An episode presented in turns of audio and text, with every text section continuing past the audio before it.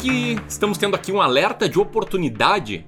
Bom, vamos lá. Tá, o Bitcoin está vendo seu preço desabar, caindo aí quase 30% em poucos dias. E não é só o Bitcoin, tá? Várias outras criptomoedas também não estão tendo bons resultados recentes, né? Como é o caso do Ethereum, como também é o caso da moeda do cachorrinho lá no Dogecoin, que é um meme e as pessoas investem dinheiro nisso.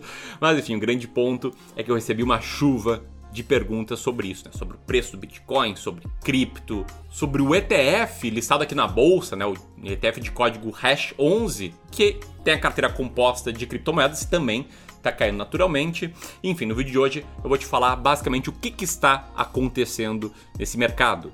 Trazer meu ponto de vista nessa queda Uh, se configura numa grande oportunidade para você comprar, explicar quais decisões a gente está tomando com base nisso, explicar os cuidados que você tem que tomar independentemente da queda ou da alta, enfim, falar sobre o tema, beleza? Isso aqui tá muito interessante, se você gostar do que tá por vir, senta o dedo no like, te inscreve no canal se você for novo para receber mais e mais vídeos aqui sobre investimentos. Então, vamos lá.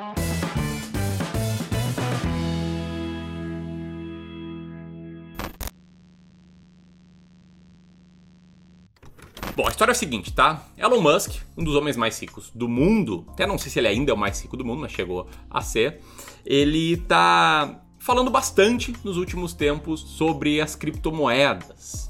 Né? Em tempo até engraçada, né? No início desse ano, em janeiro, ele colocou a palavra Bitcoin na sua bio no Twitter. E logo depois disso, coincidentemente, o preço do Bitcoin subiu mais de 17% em pouco tempo. Dias depois disso, a moeda se valorizou cerca de 4 mil dólares. Depois, em fevereiro desse ano, o próprio Elon Musk anunciou a compra de 1,5 bilhão de dólares em Bitcoin usando o caixa da Tesla, né, que é uma das suas empresas. Tesla, aquela lá que fabrica carros elétricos. E dias depois disso, ele confirmou que tinha, na época, em fevereiro, planos para passar a aceitar pagamento em bitcoins na venda de carros da Tesla. Bom, mas até aqui tudo parece boa notícia, né? E não à toa o preço do Bitcoin de outras criptomoedas subiu bastante na esteira desses anúncios. Mas qual o problema então? Que está caindo tanto recentemente? O problema é que ele voltou atrás em algumas coisas e recentemente alegou que ele, abre aspas, não sabia dos impactos ambientais que existe na mineração de bitcoins, né? do, tá, do, do quanto de energia é consumido aí nesse processo. Né? Aí a lógica é, como a Tesla é uma empresa que produz carros elétricos, né, que é algo a favor do meio ambiente, esse tipo de coisa, ele entendeu que não era congruente, não era coerente com esse posicionamento da Tesla ter bitcoins ou aceitar pagamento em bitcoins, dado que o impacto da mineração e manutenção da rede aí de criptomoedas é imenso, é muito grande mesmo. Tá? Só para você ter uma ideia, em março foi lançado um estudo que mostrou que apenas o Bitcoin consome mais energia do que a Argentina, o país Argentina inteiro. E na época até o Bill Gates deu algumas declarações aí sobre o tema. Enfim, toda essa movimentação recente causou uma queda bastante forte aí tanto no Bitcoin quanto em outras criptomoedas que têm entre si uma correlação muito grande. Ou seja, em via de regra, quando o Bitcoin sobe, várias outras sobem, quando o Bitcoin cai, várias outras caem. Mas olha só, vamos lá, vamos resumir toda a história até aqui, tá? O primeiro ato foi o ato do Elon Musk falando que o Bitcoin é bom, colocando lá na bio do Twitter, Bitcoin e tal, promovendo um bafafá ali sobre o tema. Depois, ele vai lá e compra Bitcoin faz anúncio que vão vender carros aceitando pagamento em Bitcoin o preço segue subindo. Daí ele vende os Bitcoins e meio que assim, meio que esquece de avisar. E por fim ele fala que Bitcoin não é uh, sustentável e que ele não vai mais comprar. Enfim, aí você pode pensar, né? Pô, mas peraí, cai no boato, mas sobe no fato, né? Dependendo de como você for interpretar essa frase, isso é verdade. Te liga só nesse gráfico que está na tela aqui ele mostra que as criptomoedas em geral são muito voláteis e que nos últimos anos elas têm subindo, subido com muitas quedas no meio do caminho. Né? Elas têm subido, caindo. Já tinha visto esse gráfico antes? Diz ele, merece o like, né? Senta o dedo. Porém, quando a gente cita essa frase, né? Cai no boato, sobe no fato, a gente tem que considerar o seguinte, tá? De um lado, a gente tem investimento em ações, investimento em empresas. Né? Uma empresa tem um patrimônio por trás, tem receita, tem relação com fornecedores, com clientes, muitas vezes gera lucro. E, enfim, por mais que no curto prazo, por serem listadas em bolsa, por serem marcadas a mercado, existe muita oscilação, o fato é que no longo prazo, as empresas como um todo, tá? índices amplos da bolsa, eles tendem a subir. Foi assim historicamente, desde que a gente tem os primeiros dados dos Estados Unidos, foi assim no Brasil mesmo, com todos os problemas que a gente teve aí, desde a ditadura militar, hiperinflação, um monte de presidente ruim no meio do caminho, enfim. Bolsas de valores, em via de regra, sobem caindo em prazos mais longos. Do outro lado aqui, a gente tem os bitcoins, que tem um track record muito curto, muito curto mesmo, né? Tem aquela história do cara que comprou a pizza com não sei quantos bitcoins, que hoje seria um cara bilionário e tal, mas o fato é que muitas pessoas, a esmagadora maioria, ouviu falar há poucos anos. Vamos lá, chutando, 2013 para cá. Então, o track record ele é muito baixo e a volatilidade é muito grande. E hoje os bitcoins servem para ser bitcoins. E eu sei, existem argumentos muito fortes, né? A tese da moeda ela é forte, não à toa ela se valorizou bastante nos últimos anos. Tem argumento, né, de que é bom viver no mundo de finanças descentralizadas, tirando poder do governo, poder do banco, do ban dos bancos centrais, que aí muitas vezes ligam, ligam as impressoras de dinheiro e geram uma inflação desenfreada, aumentam o risco de inflação, e que o Bitcoin então seria um grande hedge contra a inflação, né, uma grande proteção contra a inflação. Tem também o argumento de que Bitcoin vai ser uma reserva de valor poderosa, né? que por ser escasso, por ter uma quantidade limitada a ser minerada aí na sua vida, vai ser algo que as pessoas vão correr para comprar bitcoins em grandes crises. E tem o fato de pode ser de fato uma moeda amplamente aceita. Mas hoje, o que, que a gente tem? A gente tem o fato de que são raros os locais que aceitam Bitcoin como forma de pagamento. A gente tem a tese de reserva de valor, na minha humilde opinião, refutada pelo tamanho da volatilidade. A parada assim que cai 30% em pouquíssimos dias não serve para mim, pelo menos como reserva de valor. E a ideia de ser um hedge contra a inflação, para mim é incongruente com o fato de uma meia dúzia de tweets derrubarem o preço da forma que derrubaram. Então o que a gente tem hoje é no máximo o uso como moeda, mas infelizmente um uso como fala aí o, o Charlie Munger, sócio do Warren Buffett, ruim para a sociedade. E é claro, ele falou isso num tom de brincadeira, ele é muito brincalhão, mas se referindo ao fato de que o Bitcoin é muito usado, é muito usado em atividades criminosas. Mas vamos lá, nada disso é novidade. Né? Nada disso foi. Nossa, descobrimos que não é reserva de valor. Não, é no fim das contas, a queda aconteceu só por causa do Elon Musk, certo? Bom, na minha opinião, sim e não, tá? Primeiro ponto é fato de que todo o mercado financeiro vive no curto prazo com base nas expectativas futuras. Se as expectativas são boas, é muito comum a gente ver o preço de uma ação, por exemplo, subindo antes dessa empresa divulgar novos resultados, porque o mercado já esperava que ela cresceria.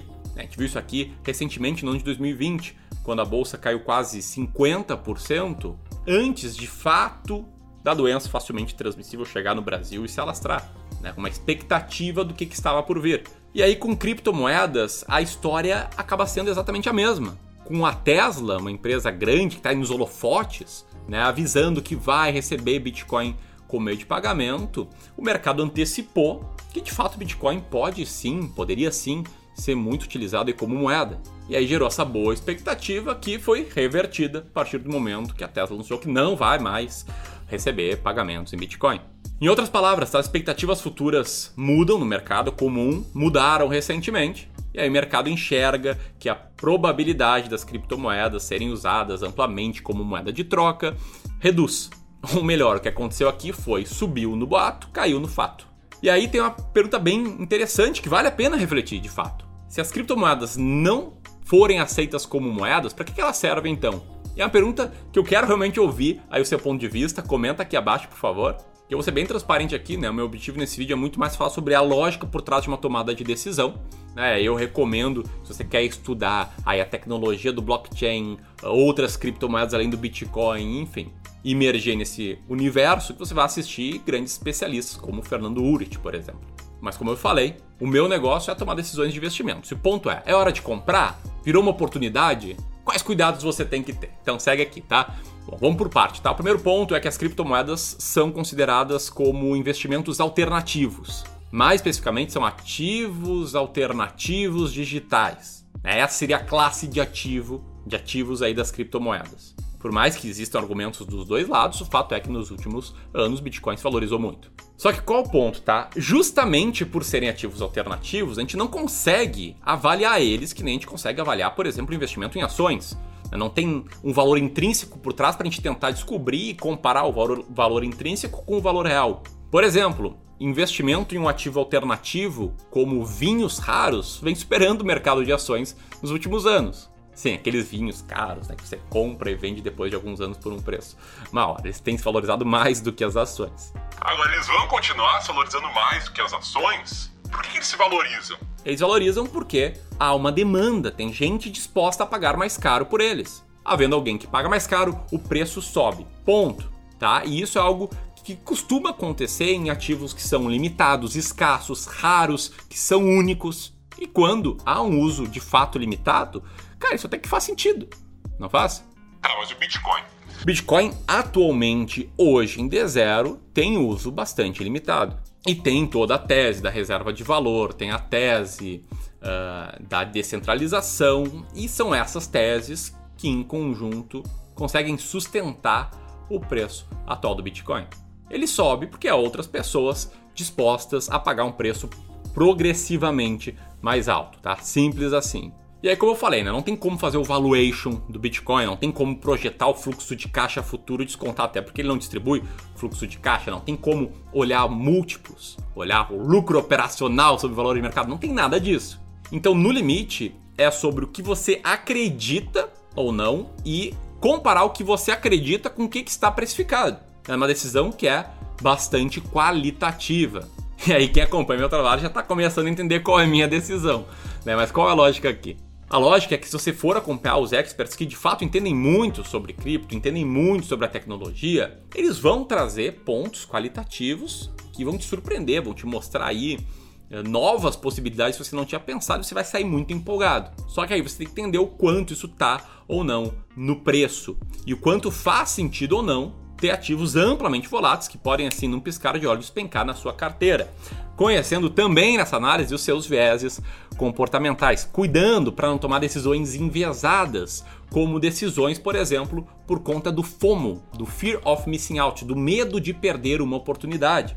Resumo da ópera, tá? Se você acredita fortemente, tem muitos argumentos de que as criptomoedas vão sim se valorizar muito, isso te deixa confortável, cara, show de bola. Então você tem que ter uma posição em criptomoedas se esse é o caso.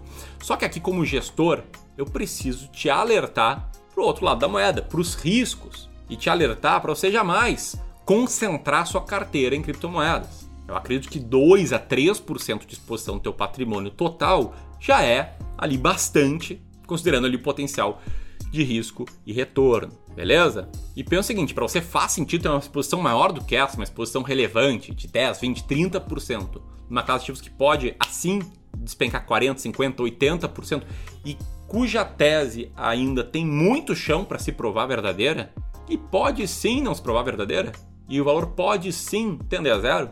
Bom, essa decisão vai aí para cada um. Aqui no Clube do Valor, no nosso trabalho de gestão de carteiras administradas, o que eu vejo conversando com os meus clientes é que para a maioria deles não tem espaço tão grande assim para cripto. Eu, particularmente, por não tomar decisões com base em pontos qualitativos, por gostar muito de ter método claro, métodos claros que me mostram quando comprar um ativo, quando manter, quando vender. Tem uma filosofia clara de alocação de ativos que só entra na minha carteira ativos de classes com track record muito grande, muito maior do que 10 anos que seja. E é claro, por não acreditar na tese de que as criptomoedas vão substituir moedas comuns como o real e como o dólar, eu não tenho. E os meus clientes de gestão, pelo menos na parte que a gente faz a gestão da carteira deles, também não tem. Eu posso ter errado? Posso. Mas o grande ponto é que a minha estratégia de investimentos é definida e é seguida à risca e vem tendo uma boa performance nos últimos anos. Tá tranquilo, cada um aí no seu quadrado. Bom, se você quiser conhecer melhor nosso serviço de gestão de carteiras, a gente está com aplicações abertas, vou deixar o link aqui. Se você gostou desse vídeo, compartilhe ele com mais e mais pessoas. Um abraço, até mais!